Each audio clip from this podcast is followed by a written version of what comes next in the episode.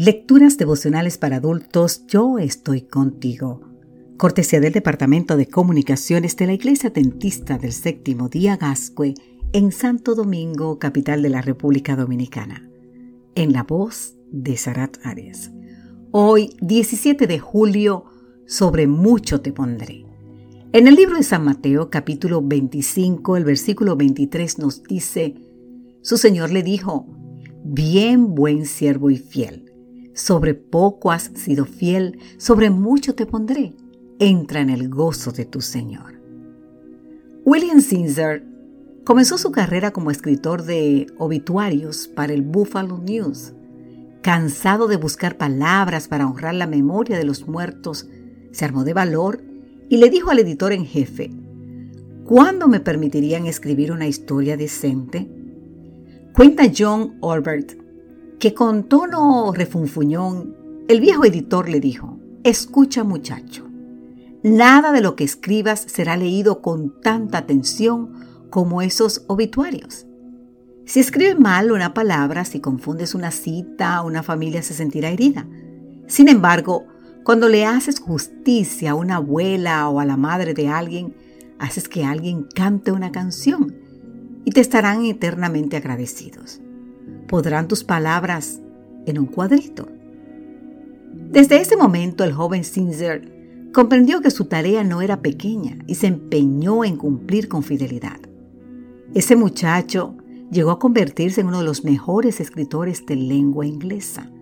Su libro On the Writing Well ha sido el libro de texto para la formación de una nueva generación de escritores.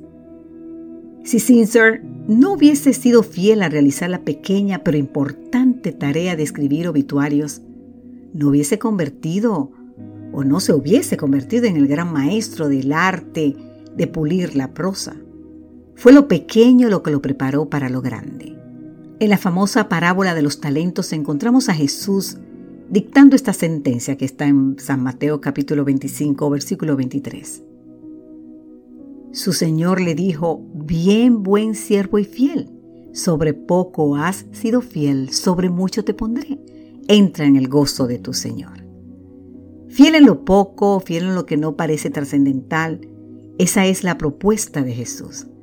Es la fidelidad en el servicio humilde lo que abre las puertas de las grandes oportunidades.